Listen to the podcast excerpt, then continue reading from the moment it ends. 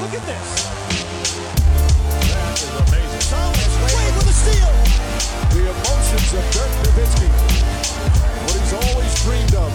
Hoping to have another chance after the bitter loss in 2006. Watch this play.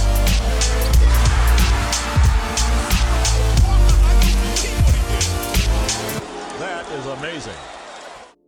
Hallo und willkommen zu Gut Next, dem deutschen Basketball-Podcast im Internet. Mein Name ist André Vogt und ich grüße euch zur neuen Folge unseres kleinen, aber feinen basketball Heute mit der Rapid Reaction am Dienstag. Und es ist der erste Dienstag nach Beginn der NBA Free Agency 2023. Das bedeutet, wir blicken heute ein bisschen zurück.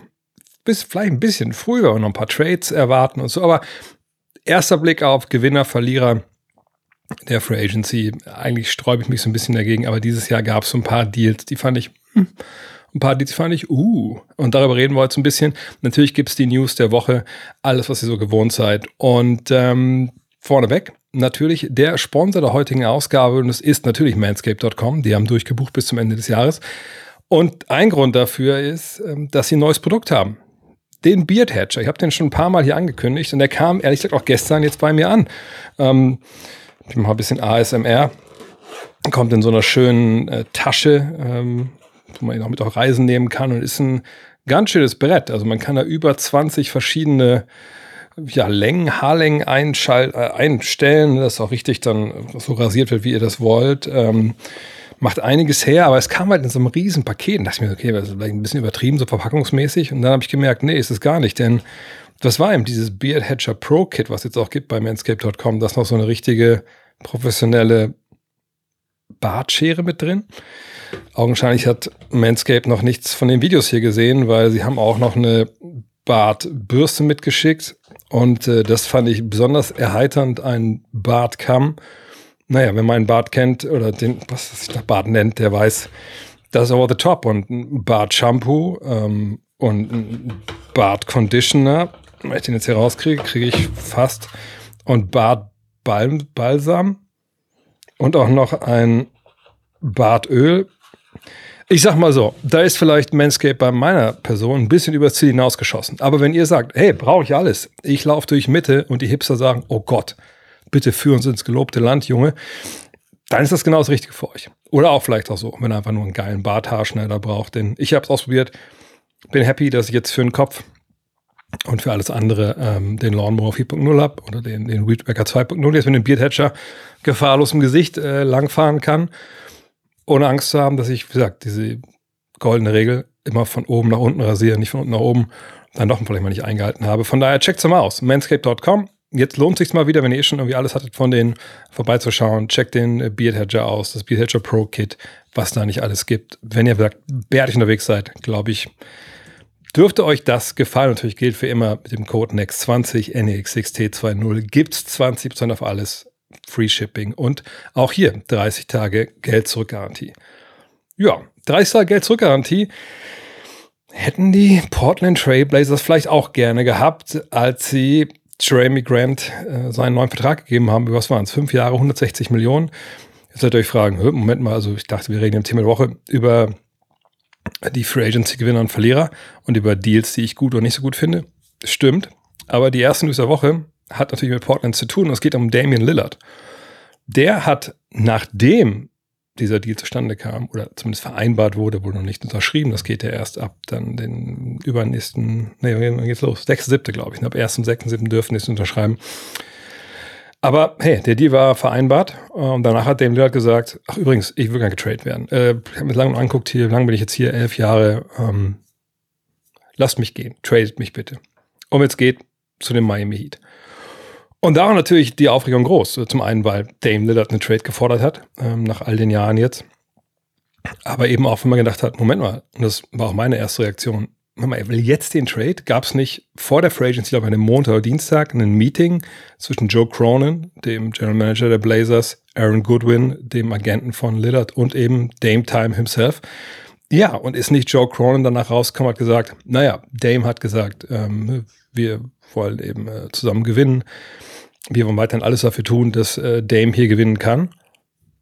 Naja, und da passt ja auch das, die Verpflichtung oder das Angebot für Jeremy Grant rein Auch wenn es dann auch trotzdem zu viel gewesen wäre. Nur dann sagt er ja und Dame Lillard sagt nein, bitte trade mich. Wie passt das eigentlich zusammen? Und ähm, in den USA einige Kommentatoren oder Journalisten, die ein bisschen näher dran sind natürlich als wir hier, ähm, die sagen, naja, in dem Meeting war eigentlich auch schon klar, dass Dame eigentlich weg will. Fragt man sich, warum wurde das anders kommuniziert? Ähm, vielleicht um die eigene Marktposition äh, nicht zu schwächen, keine Ahnung. Äh, auf der anderen Seite hätte es großartig was geändert. Ich meine, wenn Dame Lillard als per Trade ver verfügbar ist, dann, dann stehen die Leute trotzdem Schlange. Gab man es jetzt vorher sagt, vor der Free Agency oder danach. Fakt ist, sie haben das Angebot draußen für Dre McGrant. Sie haben gesagt, nö, da ändern wir jetzt auch nichts mehr dran. Aber eben Dame Lillard will weg und er möchte gerne nach Miami. Aber er ist nun mal nicht Bradley Beal. Das sage ich jetzt nicht aus äh, spielerischer Sicht, sondern das sage ich aus Vertragssicht. Denn der, Bradley Beal, hatte eine No-Trade-Klausel. Also jeden Deal, den die Washington Wizards irgendwie eingestielt hätten für ihn, mussten sie erstmal bei ihm vorbeifahren und fragen, hey, ähm, Bradley, äh, gefällt dir das? Dieser, dieser Deal mit Team A, B, C? Und hat er gesagt, mhm. oder gesagt, nee, ich möchte nur noch Phoenix und am liebsten ist hier der Deal, den ich gerne machen würde. Alles andere lehne ich halt ab. Das ist bei Dame Lillard nicht so. Er hat keine No-Trade-Klausel. Er ist äh, noch gebunden, auch noch für einige Jahre jetzt an seinen neuen Vertrag bis seine Spieleroption dann ab 2026 greift. Von daher kann Portland ihn eigentlich hinschicken, wo sie denn wollen. Und Joe Cronin hat das wohl auch jetzt in den Gesprächen so mit interessierten Teams am Telefon so kommuniziert nach dem Motto, natürlich, das ist ein verdienter Spieler, aber ähm, wir haben den ja letzten Jahre auch ziemlich viel Geld dafür bezahlt, dass der bei uns Basketball spielt. Ist ja nicht so, dass der einfach for free unterwegs war von daher, wir müssen schon gucken, dass sie das Beste rausholen für unsere Franchise. Und wenn man Berichten glauben darf in den USA von ESPN oder The Athletic, dann möchte Joe Cronin auch nicht große Pick-Pakete und so ein paar äh, Salary-Lückenfüller, sondern er möchte am liebsten auch einen Star für einen Star. Also ein Star kommt rein und der andere Star, Dame Lillard, geht raus. Das macht die ganze Sache natürlich ein bisschen kompliziert. Denn auch wenn Dame Lillard keine No-Trade-Klausel hat, es ist schon so, dass natürlich viele gesagt haben über die Jahre, boah, guck mal, die Loyalität, die er da zeigt. Er selber hat ja auch vor ein paar Jahren mal ziemlich provokant auch in Social Media bekannt gegeben, ha, komisch. Alle äh, schließen sich irgendwelchen Leuten an, die irgendwo schon ein gutes Team haben. Was ist eigentlich aus dem Grind geworden? Äh, warum Ring jagen denn alle? So, ne, ich, ist kein klares, klein nochmal aus Zitat, aber so in die Richtung ging das. Wo jetzt auch Paul George gerade äh, seinerseits, glaube ich, in einem Podcast gesagt hat, hm, Komisch, wie schnell sich Sachen ändern können. Auf einmal will man doch weg und möchte zum NBA-Finalisten des vergangenen Jahres. Was ist denn mit dem Grind passiert? Lassen wir das mal außen vor. Fakt ist, ähm, Lillard war lange, lange bei den Trailblazers, vielleicht die Sicht der Franchise. Wahrscheinlich auch, wenn man so die ganze Geschichte der Trailblazers sich anguckt, ist er auch der größte Trailblazer, den man bisher hatte. Sorry, Clyde Drexler. Ähm, der hat zumindest mal in den Finals gespielt, aber ich denke, Dame, ne, wirklich, wirklich, wirklich das Gesicht dieser, dieses Clubs, der in der Stadt, die ja auch nicht viel anderes hat, was Profisport angeht. Und natürlich, glaube ich, ist man auch jetzt in Portland darauf verpicht zu sagen, gut, wir wollen schon irgendwie einen Deal machen, wo wir eben Damon Lillard nicht, keine Ahnung, nach, nach Charlotte schicken oder so, irgendwo, wo er nicht die Playoffs erreicht, sondern wir wollen natürlich schon gucken, dass er auch ein, ähm, eine tolle Situation vorfindet, nur wir müssen auch auf uns gucken. Und das ist ja auch vollkommen legitim. Wie gesagt, diese Franchise hat über die Jahre eben Millionen von Dollar bezahlt. Hat diese Franchise ihm ein Team hingestellt, mit dem er hätte Meister werden können? Nö. Hat Dame Lillard selber in den Playoffs öfter mal gezeigt, dass er dann defensiv doch wahnsinnig angreifbar ist. Manchmal auch schwer dann ne, auf höchstem Level das zu gewinnen. Ja, stimmt auch. Und jetzt muss man abwarten, was da jetzt passiert. Ähm, denn er kann in dieser Star sein. Also wenn es einen Trade zu seiner Destination gibt, die er gerne haben möchte, Dame Lillard, dann ist es Miami. Jimmy Butler und Bam Adebayo. Angeblich hatten die Trailblazers ja auch für Bam Adebayo mal ein Angebot abgegeben. Naja, da, also, da lacht dich Pat Riley aus, wenn du da anrufst und das forderst. Nein, nein, denen geht es darum, eine Big Three zusammenzustellen, eben bestehen aus Lillard, Adebayo und Butler. Die passen auch vom Alter her super zusammen. Perfekt. Sie haben sie einen jungen Spieler, der Qualität hat, der 20 Punkte pro Spiel aufgelegt hat vergangenes Jahr. Natürlich. Sie haben Tyler Hero. Das könnte man locker hinbekommen. Hero plus, keine Ahnung, Gabe Vincent, ein, zwei Picks noch. So viele Picks haben sie aber natürlich nicht in Miami. Das wäre da unter den Salary Cap Trade Regeln. Das wäre machbar. Nur das ist wahrscheinlich zu wenig für Miami, denn sonst hätten wir diesen Deal schon lange gesehen. Dieser Deal, der liegt doch schon länger auf dem Tisch oder, oder in gewissen Variationen, ob es jetzt Gabe Vincent ist, ne, kann natürlich auch jemand sein wie Duncan Robinson oder so. Aber ich denke, daran würde das nicht scheitern, wenn man Dame Lillard holen kann. Nur, das scheint einfach nicht genug zu sein. Und jetzt ist halt die Frage, was macht Joe Cronin? Tradet er ihn ganz woanders hin? Tradet er mit Miami, aber man versucht mal ein drittes Team dazu zu kriegen, was dann vielleicht Tyler Hero aufnimmt, aber dann eher Spieler schicken kann oder einen Spieler schicken kann, der oder die da in, in, in Portland äh, lieber gesehen sind oder dann doch noch mehr Draft-Picks dazu packen, dass dann vielleicht doch nicht ein Star sein muss. Geht er vielleicht nach Abklopfen des ganzen Marktes einen ganz anderen Weg und sagt, na gut, wenn wir keinen Star bekommen können, was ist denn dann mit den Pick-Paketen aus Utah? Ne, in, in dem Bundesstaat kurz vor den Toren von Salt Lake City hat ja Damian Lillard ähm, seine College-Jahre verbracht. Was mit New York, die über die letzten Jahre ja ganz, ganz viele Picks angehäuft haben und auch vielleicht ein paar interessantere junge Spieler haben, auch von Obi Toppin, kann man Herz noch zu, verschenkt wurde aus irgendwelchen Gründen. Ähm, das wird eine spannende Personalie sein, die nächsten Tage, aber auch vielleicht Wochen, denn ich frage mich ein bisschen, was auch zum Beispiel jemand wie Joe Cronin sich von Daryl Morey abgeschaut hat. Wir überlegen, was mit Ben Simmons passiert ist. Ne? Da wollte man auf jeden Fall einen Trade machen. Ähm, das war ja auch über Wochen und Monate eine Hängepartie und Daryl Morey hat immer gesagt, nö, machen wir nicht, machen wir nicht, machen wir nicht. Ich lasse mich hier nicht äh, für dumm verkaufen, machen jetzt hier nicht äh, einen Deal, wo wir für unseren Spieler halt nur die Hälfte des Werts wieder kriegen. Und da hat er James Harden bekommen. Das heißt nicht, dass es immer so funktioniert. Kann aber in dem Fall auch heißen, dass der Rest der Liga sieht, okay, wir müssen nicht immer unbedingt einem auch verdienten Star, der noch Jahre Vertrag hat, irgendwie nach dem Mund reden und einen Trade machen, der uns vielleicht als Franchise nicht unbedingt weiterbringt, sondern eher zurückwirft. Und da bin ich jetzt wirklich super gespannt, ähm, was da passiert. Ähm, ich bin auch noch den äh, Fake Trade Podcast schuldig, der kommt auch die Tage jetzt. Ähm, ich habe da auch schon rumgespielt es ist wirklich nicht leicht, ne? weil wirklich diesen, diesen Star für Star Trade, da würde ich mich aus dem Fenster lehnen wollen und sagen, den werden wir nicht sehen. Also solche Ideen wie James Harden für äh, Dame Lillard macht keinen Sinn. Zum einen, ne, Hardens Vertrag läuft aus. Äh, was willst du dir den ranholen? Der will nicht bei dir spielen, aller Wahrscheinlichkeit nach. Der bringt dich nicht weiter. Äh, und die Sixers haben gesagt, Tyrese Maxey ist, ist untouchable, also geht da auch nichts in der Richtung. Ähm, also wo, wo geht's dann? Kyrie Irving hat gerade neu unterschrieben. Das ist kein Sign and Trade, heißt der ist bis Mitte äh, Dezember erstmal überhaupt nicht zu traden. Und äh, selbst dann wüsste du noch nicht, ob das irgendwie überhaupt auf dem Tableau ist da in Dallas. Ähm, und sagt, welche Stars sind denn sonst irgendwie zu haben? Die Lakers haben gerade alle ihre Spieler, die vertragslos waren, also nicht alle. Ne? Dennis Schröder ist ja in Toronto gelandet, aber haben einen neuen Vertrag genommen, die können auch nicht getradet werden. Also jemand wie Austin Reeves ist da jetzt auch vom Tisch. Von daher ich bin echt gespannt. Also ich denke, es läuft im Endeffekt auf Miami hinaus. Nur da müssen jetzt halt ähm, also Pat Riley und Co. Co. schauen, dass sie irgendwie da ein drittes Team mit reinbekommen. Und vielleicht gibt es wirklich den Überraschungstrade. Ne? Vielleicht Utah. Also immer die Knicks, finde ich, machen relativ wenig Sinn, weil man einfach mit Jalen Brunson schon einen kleinen Point Guard hat, der den Ball in der Hand hat. Also warum sollte man noch jemanden holen? Und auch jemanden, der defensiv wirklich auch fragwürdig ist. Ähm, es gibt immer so ein paar Einwürfe und Ideen Richtung Milwaukee. Aber dann müsstest du ja Drew Holiday dafür abgeben. Ist eigentlich auch kein Star in dem Sinne, wenn man jetzt mit Dames Star Power vergleicht. Ich bin extrem gespannt, aber ich glaube, am Ende des Tages wahrscheinlich wird, wenn der Markt sondiert ist, klar sein, das Angebot aus Miami, wie gesagt, vielleicht mit dem dritten Team ist wahrscheinlich das Beste. Und dann hätten wir eine Mannschaft, die ja, mit der Big Three auf jeden Fall nächstes Jahr wieder um die, um die Finals, um den Titel mitspielen kann. Aber warten wir es ab. Ich glaube, es würde uns noch ein bisschen beschäftigen. Ich habe gerade schon gesprochen, dass James Harden ebenfalls gesagt hat, ey, ich würde auch gern getradet werden, weil irgendwie jedes Jahr würde ich das eigentlich ganz gerne. Von daher es war mal wieder Zeit. Naja, und die Sixers sind jetzt dran und sagen, okay, er hat seine Spieloption gezogen auf, dieses, auf die nächste Saison, eben um getradet zu werden, weil er gemerkt hat, ne, da war jetzt Richtung Free Agency Geld nicht viel zu holen. Aber Darren Morey hat allen wohl gesagt, die angerufen haben, ey, wenn ihr Tyrese Maxi haben wollt, nee, gibt's nicht. Ich glaube, Kevin O'Connor hat das im Podcast erzählt, ähm, bei The Ringer. Und äh, da fragt man sich jetzt auch da, okay, aber wer holt denn James Harden? Also ne, nach der Vorgeschichte der letzten Jahre jetzt, ähm, der augenscheinlich sich daraus klagen will, jetzt wieder bei dem Team, was eigentlich vielleicht keine so schlechten Meisterschaftschancen hätte, oder zumindest Chancen hätte, in die Finals zu kommen.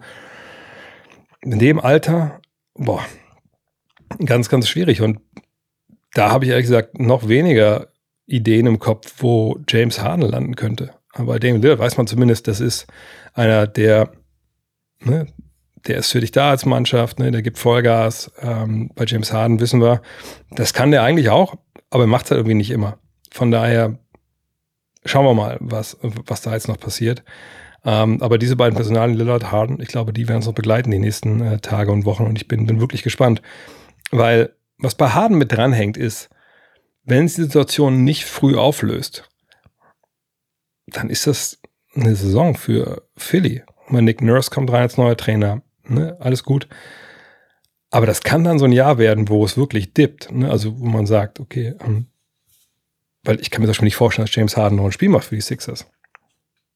Also dann hast du halt den Spieler schon verloren, obwohl er noch bei dir ist.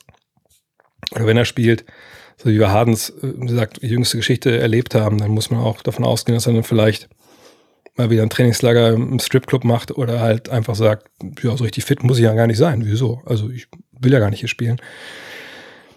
Verfahrenssituation. Ich bin sehr gespannt, wie das da äh, in Philly weitergeht. Nicht verfahren, sondern schon geklärt. Und das ist sehr gut, auch gerade in Richtung WM-Vorbereitung äh, dieses Jahr. Die Zukunft von Dennis Schröder und von Moritz Wagner. Dennis Schröder geht für zwei Jahre und 25,4 Millionen nach Toronto. Und Moritz bleibt in Orlando bei seinem Bruder Franz für zwei Jahre und 16 Millionen.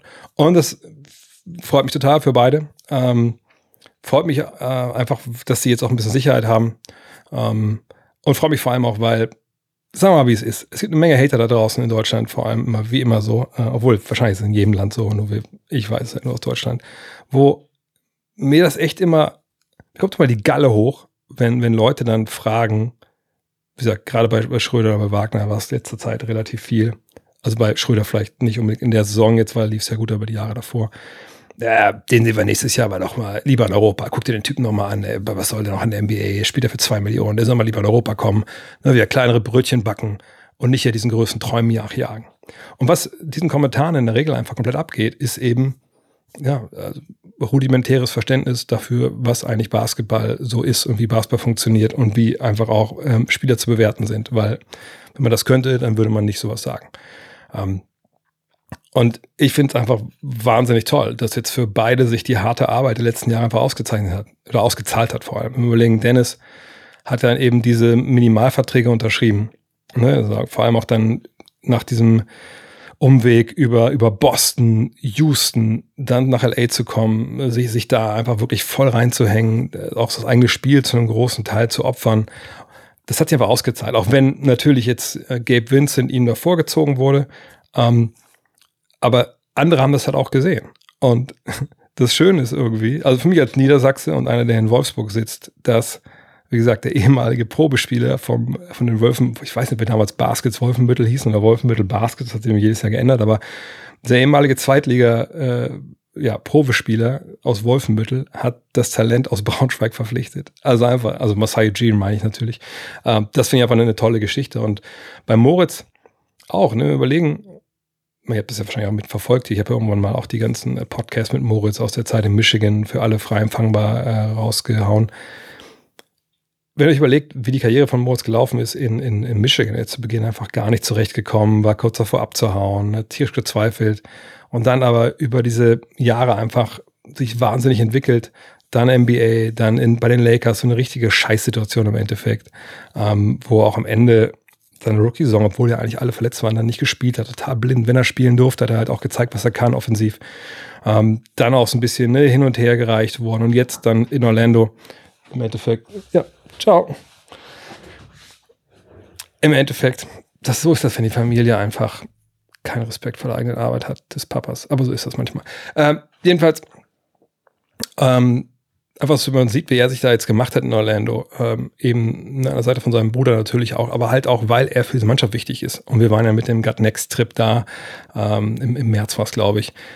Man hat einfach auch gesehen, dass das äh, Moritz jemand ist, der dir einfach man sagt dazu Culture Setter Mitarbeiter in den USA. Ne? Jemand, der reinkommt, der, der, der nicht nur an der Bank steht und im Handtuch wedelt, sondern einfach wirklich eine Ansagen macht, der auf dem Feld mit 100 Prozent vorangeht, der einfach auch die neben einem stehen und spielen verantwortlich hält, eben die play the right way, ne, wie es wie es ähm, so schön heißt. Und, und das ist einfach auch wichtig und, und das zu noch die Tatsache, dass er ein mobiler Big Man ist, ein kleiner Dreier kann immer noch besser fallen, aber wenn das passiert, dann sind auch 16 Millionen nochmal zu wenig.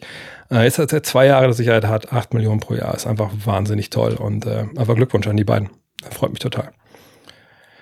Aber wo wir beim deutschen Basketball sind, äh, es gab eine Meldung mh, hm, gestern, gestern, die, puh, weiß ich nicht, ob es alle mitbekommen haben, die so ein bisschen durch Basketball Deutschland, zumindest durch Twitter lief. Ähm, ich habe gestern mit vielen Leuten noch hin und her getextet, weil da es ein bisschen ja, unstimmig, nicht Unstimmigkeiten, sondern Unklarheiten gab. Was passiert? Es gibt einen Twitter-Account namens Doping Watch Deutschland. Das ist, äh, Doping Watch Deutschland ist so eine Organisation, wo auch Athleten dabei sind und so. Und es geht darum, um sauberen Sport. Ne? Und da wird natürlich immer, werden Themen natürlich auch dann äh, behandelt, ähm, ja, wo es immer einen unsauberen Sport gibt und vor allem eben auch Doping. Und gestern gab es einen Tweet von Doping Watch Deutschland, der anfing mit, hat der deutsche Basketball ein Dopingproblem? Und das natürlich erstmal, ähm, wenn man das so liest, denkt man, what? Ähm, aber da gibt es ja Gründe für, Gründe für. Denn es gab, gab jetzt einen zweiten Fall eines Basketballers, der auffällig geworden ist. Und ich muss es ein bisschen aufrollen. Der erste Fall war Jason George. Äh, habt ihr mitbekommen, äh, Leihspieler von den Bayern äh, bei, bei Chemnitz? Oder wurde er, wurde er schon abgegeben? Ich glaube, war ein Leihspieler. Also Chemnitz hat er gespielt und bei ihm wurde im Mai äh, eine positive Dopingprobe ähm, rausgefischt wo laut NADA nicht spezifische oder eine nicht spezifische Substanz aus der Substanzklasse S6 gefunden wurde. Das ist für euch und für mich erstmal, ne, ja, whatever, keine Ahnung, was, was soll das bedeuten? Da muss man ein bisschen nachforschen, ein bisschen gucken.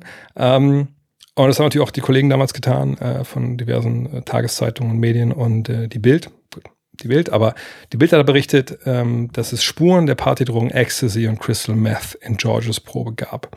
Und das würde auch passig sein mit der Substanzklasse S6. Das war also der, der erste Fall. Ne, das dauert ja dann, bis sowas dann auch verhandelt ist, etc. Aber das wurde damals gefunden. Ähm, jetzt bin ich weder Apotheker noch Doper. Ähm, das sieht man, glaube ich. Ähm, also vor allem zweiteres. Ähm, aber ich kann mir gut vorstellen, dass wenn in, in, in deinem Blut äh, oder im Blut von einem jungen Menschen äh, Partydrogen gefunden werden, dass er sich wahrscheinlich nicht gesagt hat, boah, spielen wir mit Chemnitz gegen Quakenbrück, äh, Quakenbrück spielt gar nicht in der Bundesliga, Oldenburg. Ähm, ich glaube, ich werfe mal Ecstasy ein, damit es heute besser läuft. So kann ich mir nicht vorstellen. Ich denke eigentlich eher, also Vermutung, ne, nicht sagen hier, ey, der Dre Vogt hat das berichtet. Nein, Vermutung. Ich glaube, wenn man sowas passiert, dann nimmt der, der junge Mensch das wahrscheinlich eher auf einer Party. Partydroge, Party ist ja in, in dem Wort mit drin, äh, ist dann wahrscheinlich einfach relativ unprofessionell gewesen in dem Moment und hat einfach da tja, vielleicht sogar die eigene Karriere komplett sabotiert und geschadet. Aber Fakt ist, ein positiver Dopingtest. Der zweite Punkt ähm, ist jetzt ein bisschen schwieriger. Denn Doping Watch Deutschland schreibt das auch in einem nachfolgenden Tweet und ich habe das auch selber, mm, also ich wusste davon schon ein bisschen länger von der Problematik. Ähm, ich weiß auch, um welchen Spieler es sich handelt, aber das wäre jetzt hier falsch, das zu nennen. Ne, das sollen ne, Spieler, Verein, DBB, ähm, wer immer das da dann äh, öffentlich erklärt, die sollen das machen. Fakt ist, ein Spieler, der eben Nationalspieler ist, hat jetzt mehrfach seine Tests verpasst.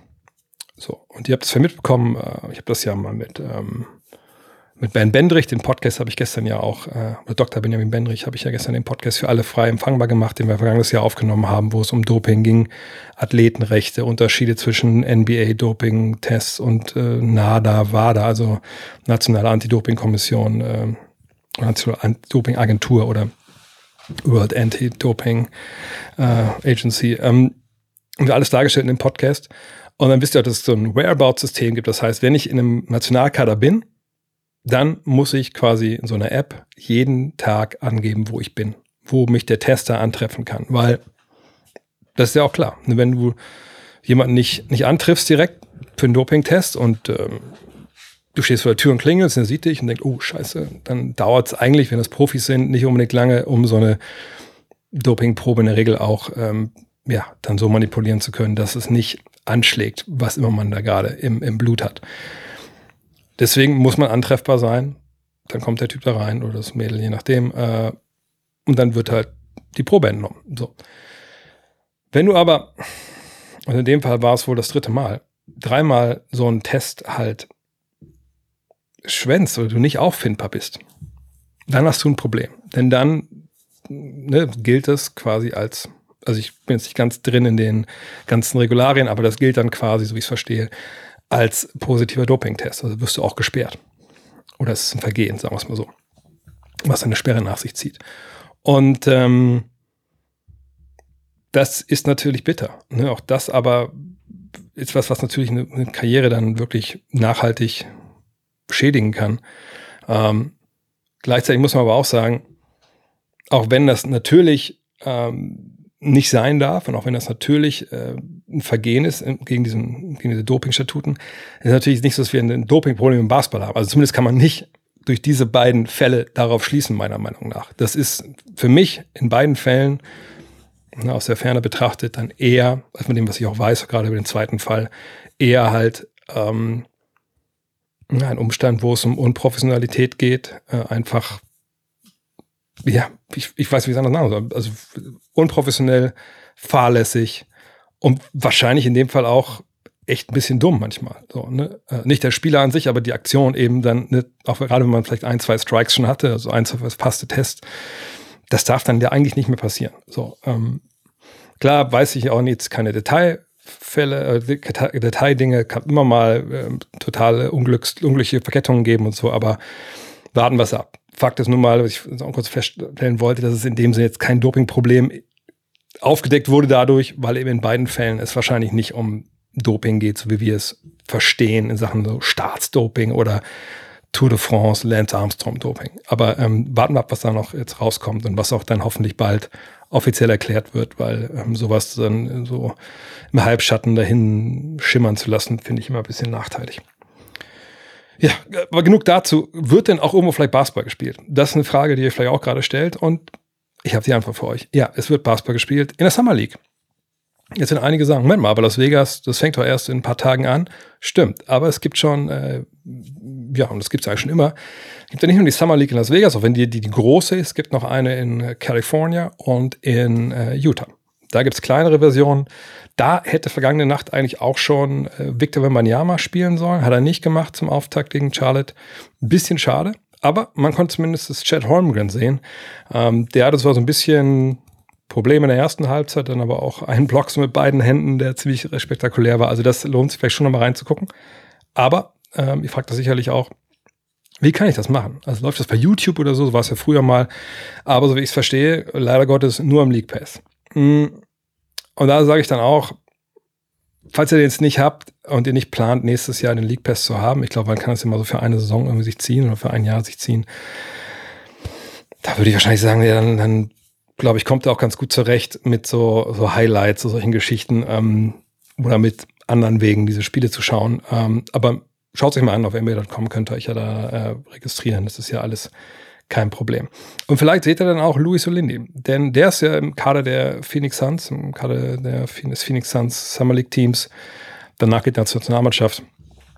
Hoffen wir, dass er sich da cool präsentiert. Ähm, nicht unbedingt, weil jetzt die Suns vielleicht dann zugreifen, sondern natürlich, ne, ähm, bei so Summer League-Geschichten, da ist eigentlich die ganze Basketball, wenn wir ehrlich sind. Denn es ist nicht nur, dass hier da die NBA General Manager sind, äh, etc. pp, sondern natürlich auch viele Manager aus Europa, die auch da sich Spiele angucken. Natürlich in der Regel eigentlich Amerikaner, aber wenn da mal ein Ausländer mit dabei ist, also kein Amerikaner, der dann Summer League zeigt, oh, Moment mal, der kann er das und das auch, kann auch mal ganz gut dann sein, dass man dann auch vielleicht hier in Europa nochmal einen anderen Deal bekommt. Aber natürlich bei Luis, wenn er da ist, will er sich jetzt auch mal auf dem Parkett nochmal zeigen und, und beweisen, bevor es zur Nationalmannschaft geht, also zumindest in den, in den, ins Tryout. Ähm, bin gespannt. Also da würde es sich vielleicht dann doch lohnen, den League Pass zu holen, um halt Luis Olindi zu sehen. Kommen wir zum Thema der Woche. Und ähm, ich möchte vorweg eine Sache sagen zum Thema Free Agency, weil das seit Jahren eigentlich das Gleiche ist und seit Jahren stößt mir das sauer auf. Und seit Jahren muss ich mich ein bisschen beherrschen, wenn ich die Sache lese im Netz. Ähm, aber gut. Ich bin cool, ich bin gechillt, auch, auch wenn das wahrscheinlich viele nicht wollen. Viele wollen wahrscheinlich jetzt einen, einen harten Rant, den wird es nicht geben, aber ich möchte ein paar Sachen klarstellen. Eine Sache, die immer wieder ähm, sauer aufstößt, nicht nur in Deutschland, auch in den USA, ist, wenn man die Free Agency kommt wenn wir so die ersten beiden Tage durch sind und da natürlich in der Regel auch schon das große Geld über den Tisch gegangen ist, geht's los. was sind das denn für Summen? Ne, 160 Millionen für Jeremy Grant. Oh, ich guck mal, bis zu 260 Millionen für Lamella Ball, für Tyrese Halliburton, etc. pp. Und klar, das ist eine Menge Geld. Es gab auch gestern einen ganz coolen äh, Tweet von, von einem Account, dem ich auch folge, wo es um Sportfinanzen geht, ähm, wo mal anhand von ähm, Tyrese Halliburton geschaut wurde. Okay, also wie viel Geld bleibt eigentlich übrig, wenn so ein junger ne, Trophy-Sportler so einen Vertrag unterschreibt. Und das war ganz spannend, dass im Endeffekt man eigentlich, nur Pi mal Daumen, immer einfach mal 50 Prozent abziehen kann an Steuern etc. pp. Ich sage nicht, dass statt 260, 130 Millionen, dass das irgendwie jetzt bitter ist und wir alle eine Crowdfunding starten sollten. Aber das sollte man vielleicht im Hinterkopf haben. Gleichzeitig ist ja trotzdem obszön viel Geld, wo eigentlich, wenn es halbwegs normal läuft, ähm, die Familie Halliburton nicht mehr arbeiten muss später. Aber gut, das ist ja im anderen Blatt. Fakt ist, was ich nochmal ganz klar sagen möchte, weil ich glaube, dass wir einfach in, durch unsere europäischen Augen, mit unseren europäischen Fußballohren solche Sachen hören und sehen und einfach denken, Alter, das kann nicht sein, wie, wie krass die da absahen, das steht ihnen doch gar nicht zu, bla bla bla bla bla. Und genau das ist der Punkt. Doch, das Geld steht denen zu, den Spielern. Ähm, weil es ihrs ist. Und ich weiß, dass das so die, die, Grundlage ist, die, die wir in Europa oft nicht vor Augen haben. In der Bundesliga gibt es kein Salary Cap. Ne, Ob es jetzt Fußball ist oder Basketball, in der Euroleague genau das Gleiche. Da geht es nicht darum, dass man sagt, okay, den Spielern steht das und das Geld zu. Ne, wenn ein Verein sagt, okay, dieses Jahr habe ich irgendwie keinen richtigen Bock auf so teure Dudes, wir haben viele Ausnahmeverträge, dieses Jahr spielen wir mit Youngstern, keine Ahnung, ein paar abgehalfterte Ex-Profis, hier nochmal eine Runde drehen bei uns für 500.000 im Jahr. Ganze Team kostet 10 Millionen, passt schon. Und dann im nächsten Jahr sagen sie, nee, hier, guck mal, der Kollege aus Katar ist vorbeigekommen mit einem Koffer Geld. 150 Millionen, scheiß drauf, was kostet die Welt. Ne? Malle ist nur einmal im Jahr. So ist das aber in den USA nicht. Überhaupt gar nicht. Ne? Über den USA haben wir eigentlich ziemlich krass war. Natürlich in vielen Bereichen in den USA gibt es das nicht. Aber wir haben eine Gewerkschaft, eine Spielergewerkschaft und wir haben die Besitzer. Ne, so ähnlich wie wir das hier kennen, was weiß ich, hier um, über, die, um, über einen Kanal hier in Volkswagen, äh, IG Metall, Volkswagen. Das sind die beiden Antagonisten, die müssen halt irgendwie aushandeln, wie sie denn zusammenarbeiten wollen, wie die Arbeitnehmer bezahlt werden, ne, bla bla bla. Wie die Teilhabe ist, so all diese ganzen Dinge. Und so müssen wir auch die NBA verstehen. Und wo die noch ein bisschen weiter sind vielleicht, also wie hier bei solchen IG Metall-Geschichten und so ist, dass die schauen, okay, wie viel Geld verdienen wir eigentlich mit Basketball hier, diese Liga? Wie viel Geld kriegen, nehmen wir ein? Also sagen wir nehmen, ich weiß nicht, genau, in einer Saison ist jetzt Sarah folgende Zahl, drei Milliarden Euro, äh, drei Milliarden Dollar. Wir nehmen drei Milliarden Dollar ein. Okay, cool. Ähm, dann sagen wir einfach, die Besitzer, ihr stellt ja ne, hier die Bälle und die Trikots, äh, verkauft die Tickets, all solche Schichten. Ihr kriegt 50 Prozent und die Spieler auch. Ich vereinfache das natürlich jetzt sehr. Fakt ist aber, dass da ein bestimmter Batzen an Geld ist, wenn wir von drei Milliarden ausgehen, 1,5 Milliarden Dollar, die den Spielern zustehen. So.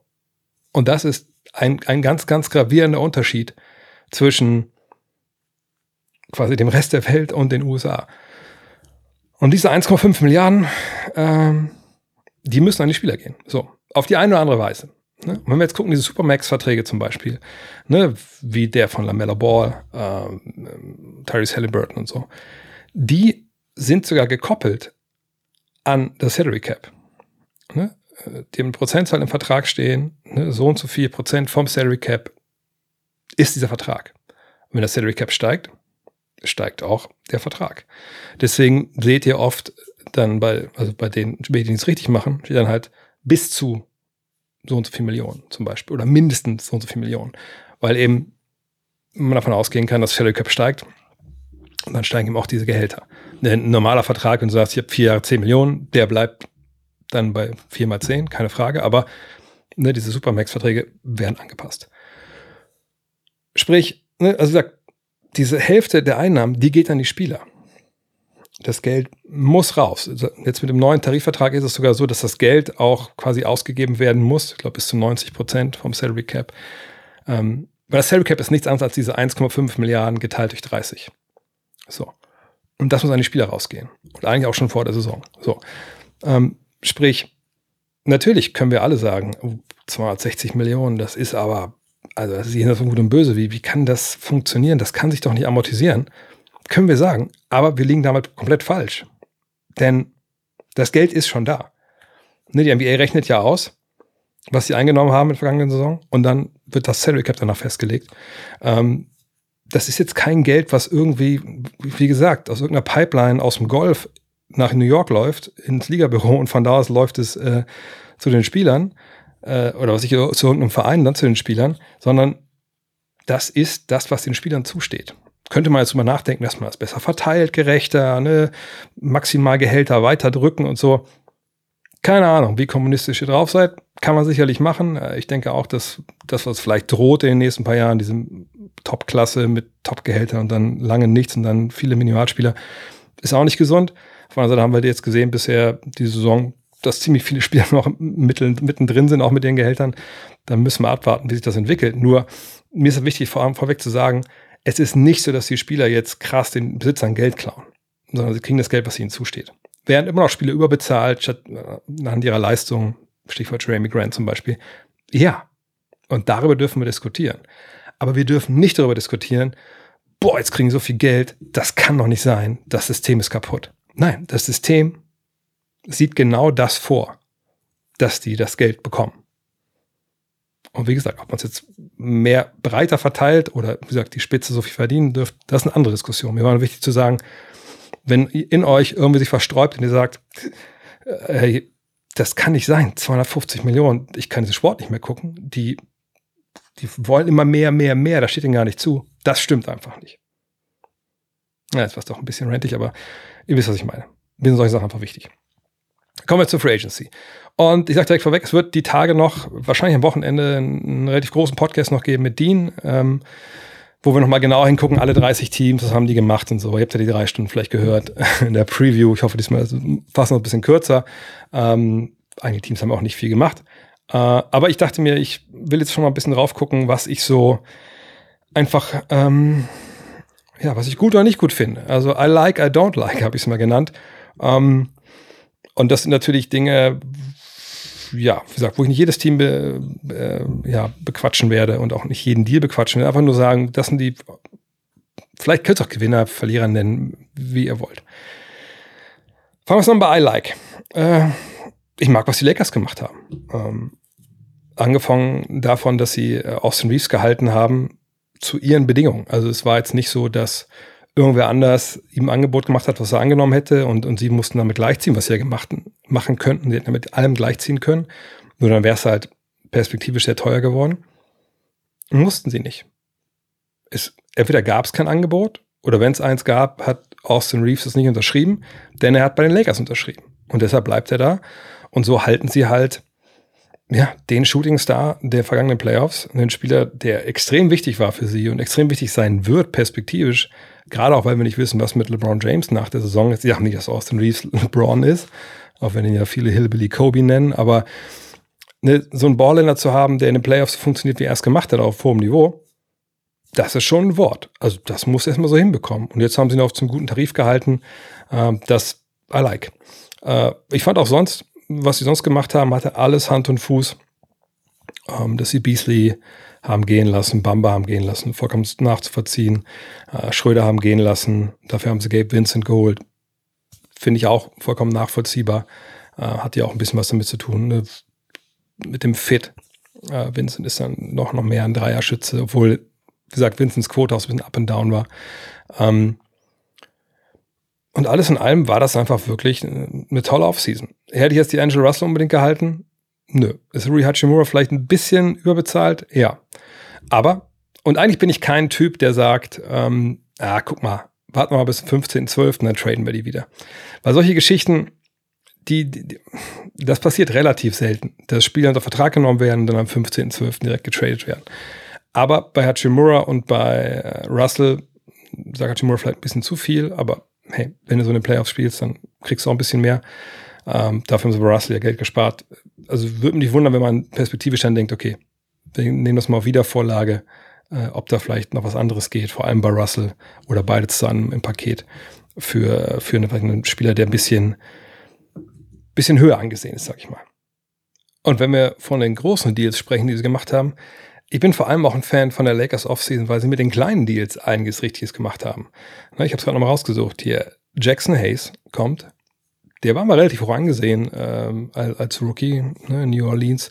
Springer, sicherlich ne, sonst in seinem Skillset ein bisschen beschränkt, aber ich finde so die Rolle ne, als athletischer Big Man, abrollen, zum Korb gehen, das, klar muss man den so ein bisschen hinbiegen, ähm, auch gerade so ähm, taktisch, aber das, glaube ich, kann man machen.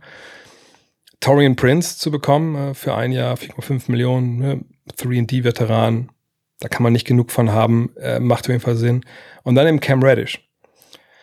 Ich weiß nicht, ob Cam Reddish nochmal funktioniert als NBA-Profi auf hohem Niveau, aber wenn man so ein Risiko eingeht, dann mit genau so einem Spieler. Relativ jung, bisschen Pech gehabt, ne, Atlanta, dann der Trade nach New York, da wollte ihn Tom Thibodeau einfach nicht haben. Vielleicht ist da noch ein bisschen mehr drin, aber war ein Lottery-Pick ne, von Duke, wenn ich mich richtig erinnere. Ähm, da kann ich mir schon vorstellen, dass da noch ein bisschen was kommt. Von daher fand ich auch das gut. Ähm, haben sie jetzt irgendwie, wie soll ich das sagen, äh, starmäßig irgendwas machen können? Haben sie irgendwie einen großen Deal bekommen, wo man davon ausgehen kann, boah, das macht die einfach nochmal eine, eine richtige Klasse besser und halt besser? Nee, das nicht. Aber wenn wir uns überlegen, vergangenes Jahr, äh, wie sie in die Saison reingegangen sind, die Lakers, eben mit Westbrook, mit diesem, ja, ich will nicht sagen so Ego, Ego-Gezocke, aber da gab es natürlich schon so ein paar Problemchen, dass man nicht wusste, ne, wie passt jetzt äh, Westbrook da rein das gibt's jetzt nicht. Ne, sie haben genug Youngster, Leute, die sich beweisen wollen, die Bock haben. Und das war ja auch ihre Stärke in der zweiten Hälfte der Saison. Äh, von daher, das finde ich, ist auf jeden Fall gelungen. I like auch, oh Gott, das ist Englisch heute, egal. Ich finde auch gut, was die Suns gemacht haben. Ne, Eric Gordon am Ende war natürlich so ein bisschen das Sahnehäubchen. Ne, wirklich einen etablierten Spieler, der seinen Dreier trifft. Veteran ist, der auch schon schwere Schlachten in den Playoffs geschlagen hat. Das war super. Aber davor fand ich auch so Damian Lee, Kater Bates Job, Yuta Watanabe, Drew Eubanks, Shimezi Metu. Alles keine Deals, die dich halt sag, auf ein neues Level heben. Aber wir davon ausgehen, dass natürlich die Hauptaufgabe war, brauchbare Rollenspieler zu finden, die die Bank auspolstern, dass man jetzt nicht sagt, okay, keine Ahnung, wie wir davon jetzt reinwerfen sollen in so einer Playoff-Partie. Also, die sind alle blind. Da hat man dann, glaube ich, einen guten, echt, echt einen guten Job gemacht. Ähm, sind die jetzt jeder für sich über jeden Zweifel haben? Nein.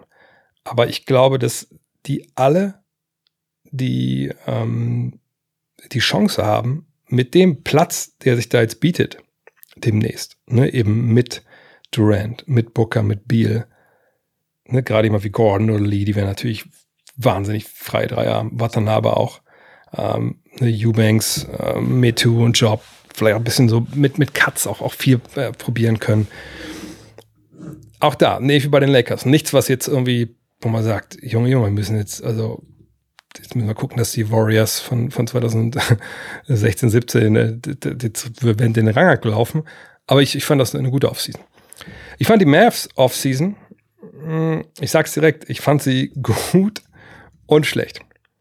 Ich fand sie gut, ähm, wenn es darum geht, was sie gemacht haben, außer von Kyrie Irving. Ich mache direkt mal gut und schlecht. Also ich fand gut, dass sie es geschafft haben, Seth Curry zu holen. Zwei Jahre, acht Millionen. Er kommt jetzt zurück. Der hat da schon mal funktioniert. Der Typ ist ein No-Brainer. Ich weiß nicht, warum der so billig war. Gut, klar, Defense werden gleich viele sagen. Aber da gibt es noch andere Jungs, die mehr Geld bekommen haben, die nicht, auch nicht so gut verteidigen. Das war auf jeden Fall, ähm, das war gut. Ne, Dwight Powell zu holen, auch für kleines Geld, ne, drei Jahre, zwölf Millionen auch gut. War das jetzt, nochmal, war das jetzt so der, der Riesendeal, wo man sagt, Alter, das kann doch nicht sein. Also, ey, die sind auf ein ganz neues Level gekommen? Nein.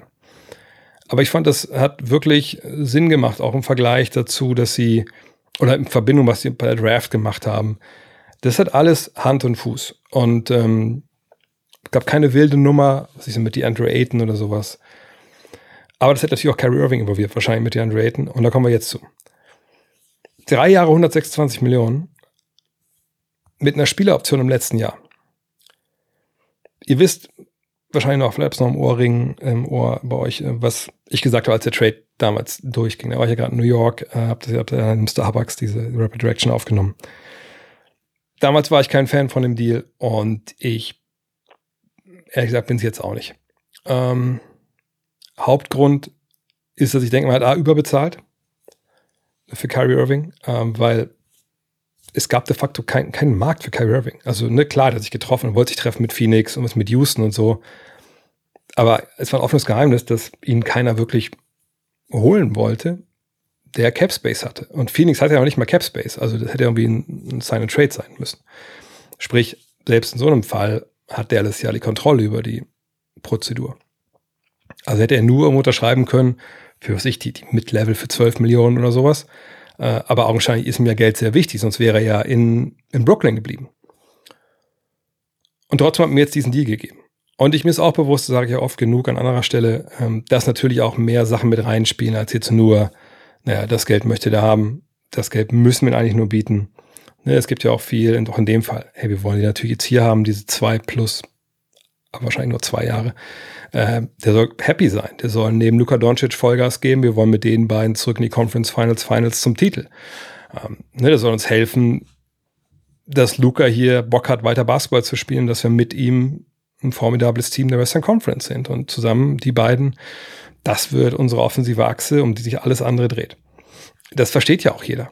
Ne? Und wenn der keinen Bock hat, dann kannst du ja auch nichts machen. Egal, was du ihm da bezahlt hast. Nur ihm jetzt zu sagen, hier hast du diese 42 Millionen im Jahr, vereinfacht gesagt, und noch eine, eine Player-Option aufs letzte Jahr. Das bedeutet für mich, gut, wenn man jetzt sagt, dieses Jahr hat man ihn jetzt, aber nach der Saison, also de facto 2024, 2025, ist er ja dann schon wieder werdender Free Agent. Und wir haben gerade erlebt, oder auch im Jahr davor erlebt, wie das gelaufen ist in Brooklyn, als er werdender Free Agent wurde. Auch mit seiner Spieleroption. Hat auch gesagt, ach, ich will gern getradet werden. Am besten auch direkt jetzt. Und als er dann gemerkt hat, das wollte ihn keiner haben für das Geld, ah, ich nehme doch meine Spieleroption. Und dann ging es, also gut in Anführungszeichen, ähm, bis zu dem Punkt, wo es dann, wo dann klar war, er kriegt das Geld von Brooklyn nicht. Und er sagt, nee, dann möchte ich ja jetzt getradet werden. Und seitdem ist er in Dallas. Ähm, ist irgendwo auch unzulässig zu sagen, okay, das, so wie es in Brooklyn gelaufen ist, läuft sicherlich jetzt auch wieder. Das ist mir vollkommen bewusst. Nur, wir, wir haben ja nur diese sagen wir mal, jüngste Geschichte von ihm. Wir haben auch die Vorgeschichte natürlich in, in, in, Boston zum Beispiel, aber das ist jetzt auch schon so lange her, das kann nur noch im Hintergrund so ein bisschen mitspielen. Fakt ist, du hast dir da mit diesem Deal jetzt ein Jahr eventuell, man weiß ja auch nicht, vielleicht sagt er auch im Februar dieses nächsten Jahres, oh, ich würde gerne getradet werden.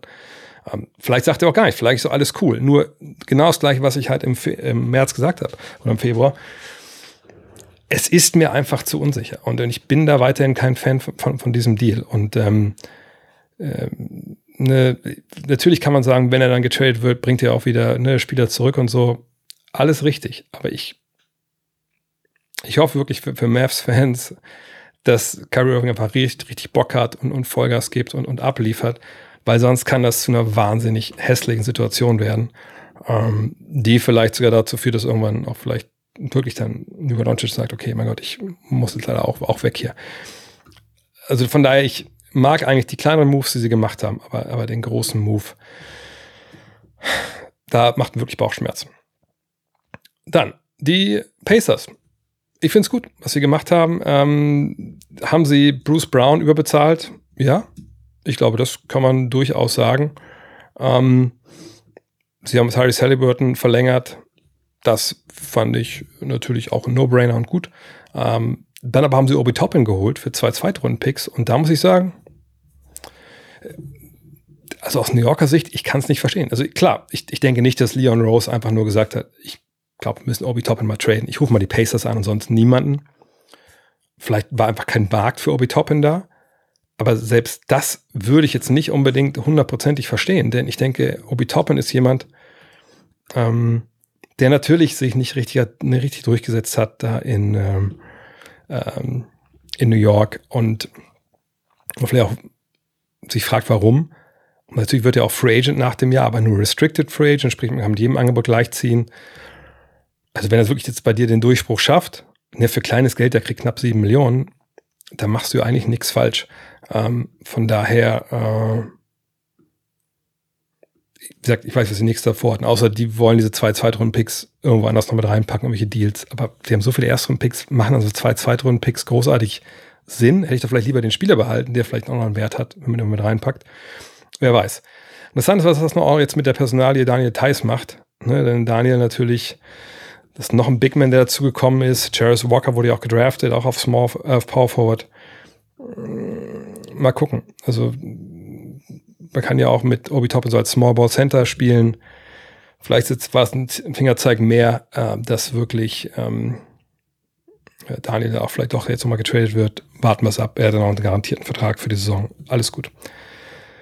Was ich noch äh, mag, ist, was die Rockets gemacht haben. Ähm, nicht unbedingt für das Geld, das, das würde ich gerne, das möchte ich gerne zugeben. Ähm, ne, ich finde alles in allem, ähm, wenn man sieht, was sie jetzt ausgegeben haben für natürlich vor allem äh, Dylan Brooks und ähm, Fred Van Fleet. Ich habe es nochmal aufgerufen. Also Fred Van Fleet kriegt für drei Jahre 130 Millionen, Dylan Brooks kriegt für vier Jahre 80 Millionen und Sie haben auch noch Jock Landale, Jock Landale gehalten für vier Jahre und 32 Millionen.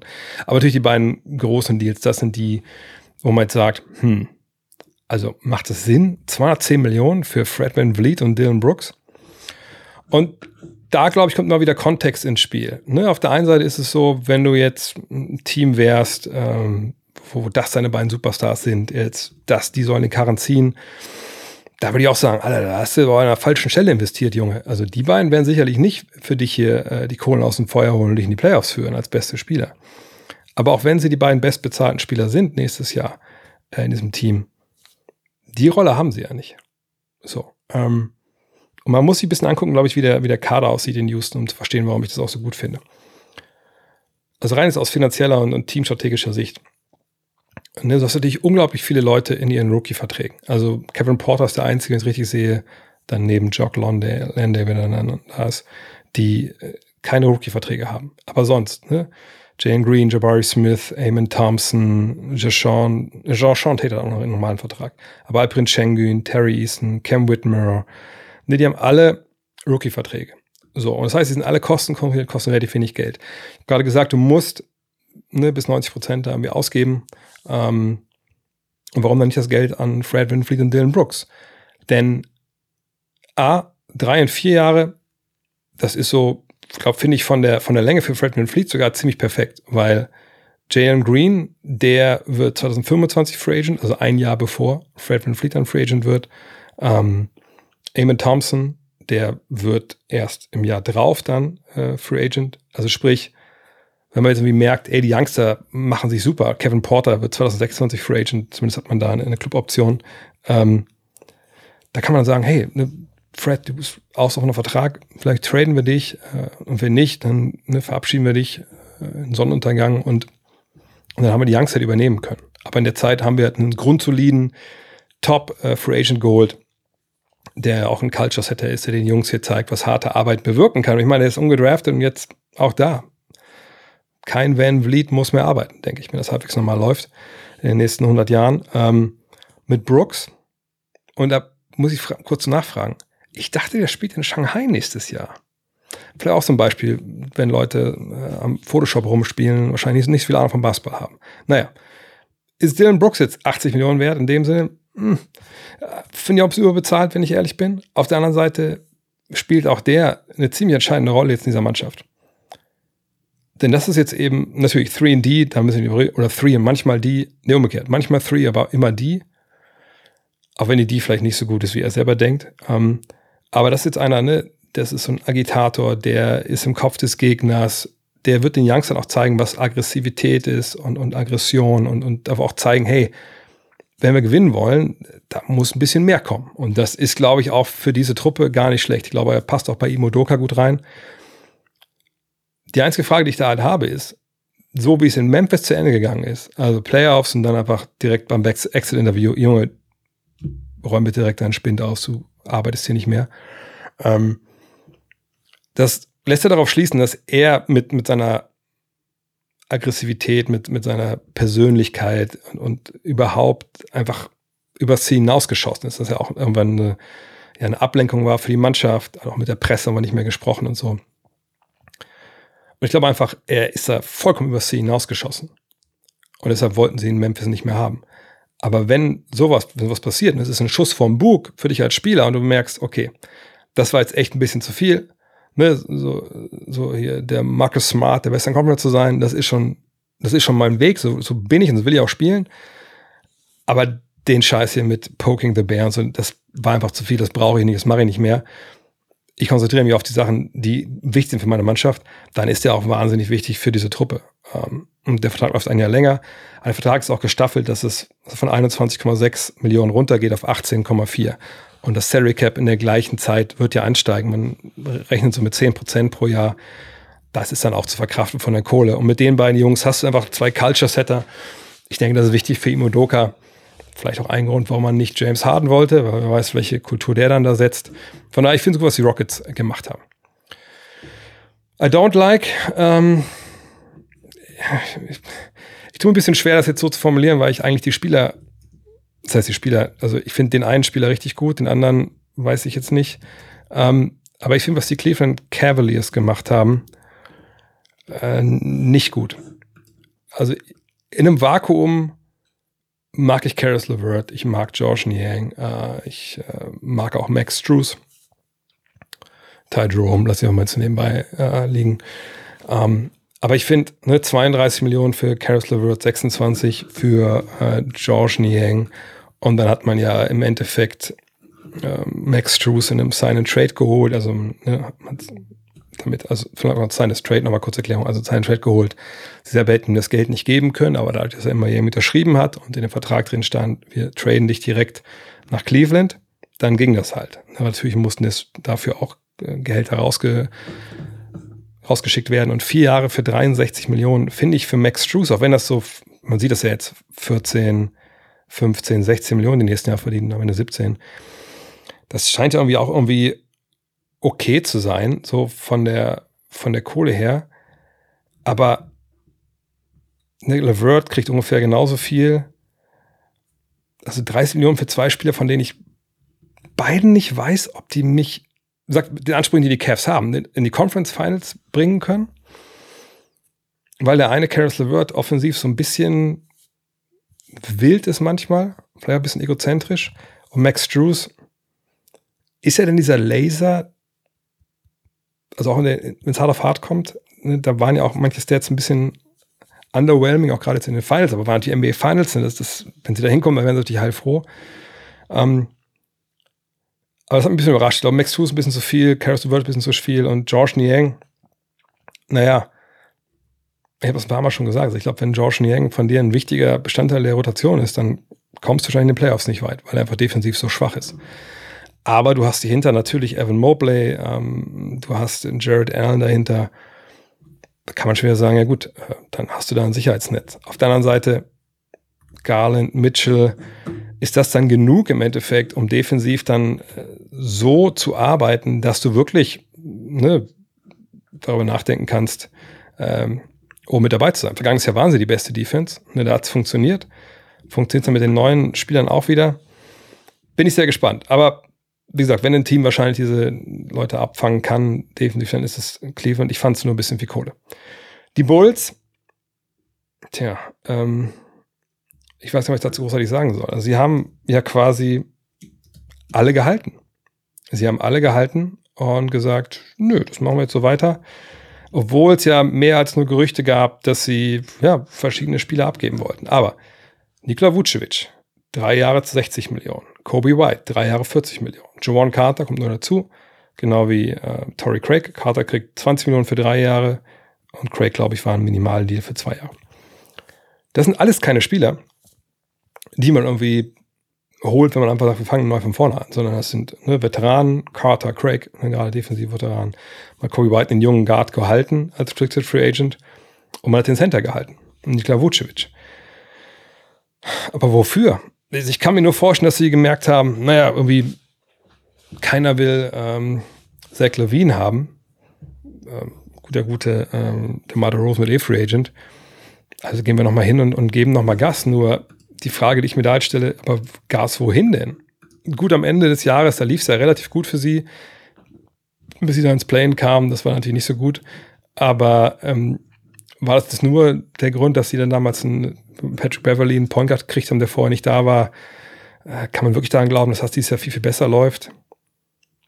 Ich, ich, ich bin gespannt. Ähm, ich bin wirklich gespannt, ähm, was da geht. Aber ich irgendwie denke ich, ein Neuaufbau wahrscheinlich besser gewesen wäre. Und als letztes, äh, I don't like the Sixers. Aber wahrscheinlich generell jetzt die Situation, denn ich habe es schon angedeutet, deswegen mache ich es relativ kurz jetzt. Die ganze Nummer mit James Harden, die kann jetzt wirklich dafür sorgen, dass diese Saison eine ist, wo sie eben nicht wirklich mitspielen um die, um die Spitze. Und das wäre, fände ich, fatal. Ne? Joel Embiid, wieder ein Jahr älter, ist dann wirklich so, dass er nächstes Jahr sagt, naja, ich, ich glaube, ich, ich, ich gehe jetzt ähm, oder ich würde gerne gehen. Ich, ich bin wirklich gespannt. Also Tyrese Maxi muss da schon einen riesen Sprung machen nächstes Jahr, wenn, wenn, wenn das jetzt irgendwie ähm, gut werden will. Oder ne, Daryl Morey macht einfach einen krassen Deal für James Hahn, aber den, den sehe ich irgendwie nicht. Aber bei Daryl Morey müssen wir auch sagen, hey, warten wir mal ab, was da noch kommt. Aber Sixers bis jetzt, würde ich sagen, nicht so richtig gut gelaufen. Abschließend noch, habe ich noch drei Dinge, die ich nicht verstehe, aufgeschrieben. Äh, und eigentlich bei den Sixers, sorry, so sage, aber kann ich auch die Trailblazers noch nennen, aber die habe ich schon so behandelt. Ne? Aber das mag ich natürlich auch nicht. Dinge, ich nicht verstehe, wie gesagt, warum gab es kein Angebot für Austin Reeves? Also, klar, vielleicht glauben Teams ja nicht an ihn, aber vielleicht ist es nicht die feine englische Art, aber zu sagen, sich San Antonio, hey, Austin Reeves, hier, hier sind 80 Millionen, hast du darauf Bock? Lakers ziehen gleich, dann ne, schränkt man die Lakers vielleicht in Zukunft ein bisschen ein, finanziell verstehe nicht wirklich, warum man das nicht gemacht hat. Grant, Jeremy Grant, wie gesagt, komisch, dass wenn man wusste, dass Dame geht, dass man ihm das Geld gibt. Weil er ist auch jetzt nicht so dieser fundamentale Spieler, der für die Youngster, glaube ich, so wichtig ist. So. Aber egal. Und dann Toppen, die Toppen habe ich schon gesagt. Ich verstehe es nicht, warum die das gemacht haben. Ach so, und vielleicht ein Hot Take am Ende. Ähm, obwohl, erstmal möchte ich kurz vorlesen, was für Spieler noch zu haben sind gerade. Ich habe mal ein paar Namen rausgesucht, einfach nur, um kurz Übersicht zu geben, was noch so auf dem Markt ist. So Kendrick Nunn, Hamidou Jallo, Terence Ross, Jalen Nowell, TJ Warren, Will Barton, Kelly Oubre, Michael Green, Vanyan Gabriel, Montrezl Harrell, Christian Wood, Mo Bamba, Bismack Biombo, die sind alle noch zu haben, alle unrestricted free agent. Es gibt natürlich noch viele, viele mehr. Restricted, also da können noch Angebote kommen, aber jetzt natürlich auch viel Geld auch schon weg vom Markt. PJ Washington, Grant Williams, Matisse Thibel, Ayu Dusonmu und Paul Reed warten noch auf Angebote. Und zum Abschluss ein Hot Take. Ähm, ich glaube, Free Agency ist tot. Also zumindest die Free Agency, wie wir sie so kannten in den letzten zwei Jahrzehnten, sage ich mal. Ähm, denn wir haben auch die, wieder jetzt gesehen, wie viele ne, vorzeitige Vertragsverlängerungen es gab, auch zu wahnsinnig viel Geld, eben weil es das Salary Cap hergibt. Und ähm, das bedeutet, was schon seit ein paar Jahren auch schon klar zu sehen ist, dass die allermeisten Stars in ihren besten Jahren einfach nicht mehr auf den Markt kommen. Ne, was nicht als Free Agent, als per Trade vielleicht. wenn wir überlegen, jetzt mal wie Lillard oder auch Harden, ne, die sind dann eher dann per Trade zu haben, wie gesagt, ne? oder jetzt im Fall von Harden hätte ja auch Free Agent werden können, aber eben auch, weil er jetzt seit einiger Zeit eben im Business ist, diesem Ring nachzujagen und eben schon im fortgeschrittenen Alter. Und ähm, ich glaube wirklich, dass dadurch, dass man diese Verträge verlängern kann, dass es eigentlich auch alle jetzt machen, dass man sagt, gut, wenn ich die verlängert habe, ich kann auch nach einem Jahr sagen, hey, dann trade mich jetzt halt bitte. Ähm, ich glaube, wir werden das wahrscheinlich in den nächsten Jahren erstmal nicht sehen, vielleicht auch gar nicht mehr sehen unter den aktuellen Regeln, dass wir Free Agencies haben, wo LeBron James, Dwayne Wade, Chris Bosch das war natürlich auch ein Jahr, wo es super krass war, aber ne, ich glaube, wir werden wenig Jahre haben, wo wir wirklich so zwei, drei, vier Hochkaräter in ihren besten Jahren auf dem Markt haben, vertragsfrei, und man dann hingehen kann und sagen kann, hey, wir schaufeln Cap Space frei für die. Ich glaube, die Zeiten sind vorbei, ehrlich gesagt. Ähm, das heißt nicht, dass es langweilig wird, siehe Lillard und, und Harden Trades, aber es ist schon was anderes jetzt in der NBA. Und ähm, wenn Cap Space im Endeffekt nur dir helfen kann, um was ich schlecht Verträge aufzunehmen von irgendjemandem und lässt das mit, mit Draft-Picks bezahlen, ja, dann gibt es eigentlich auch, ehrlich gesagt, wenig Gründe, außer man macht wirklich einen kompletten Neuaufbau, um, um Cap Space äh, sich halt ranzuschaffen. von daher, das ist, glaube ich, ganz spannend, so auf einer Metaebene, das die äh, nächsten Jahre so zu beobachten.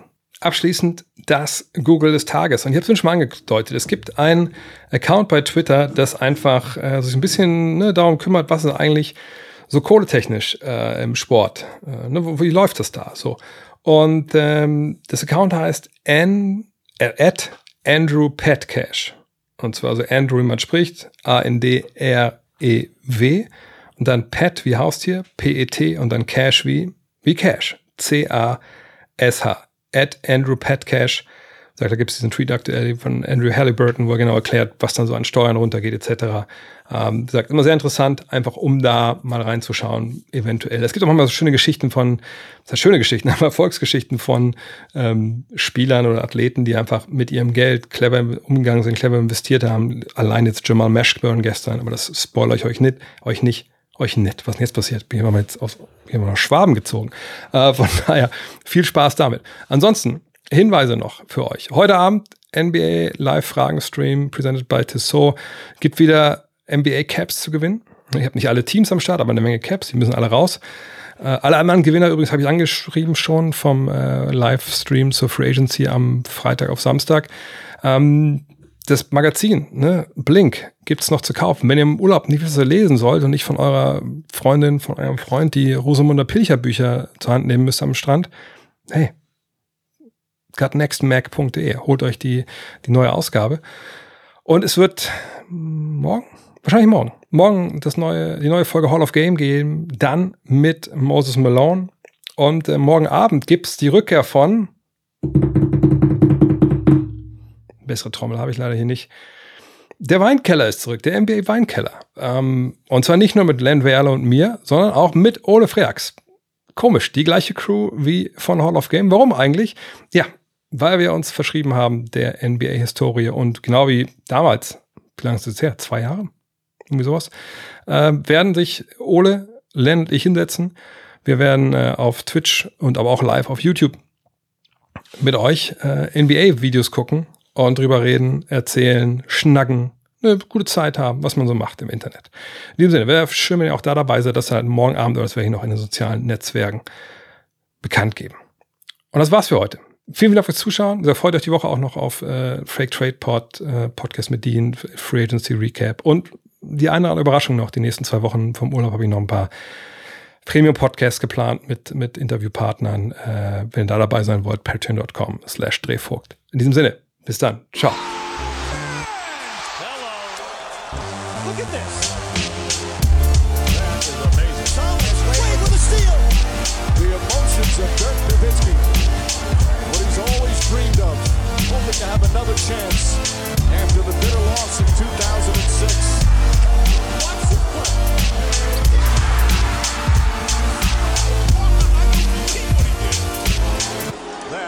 Amazing.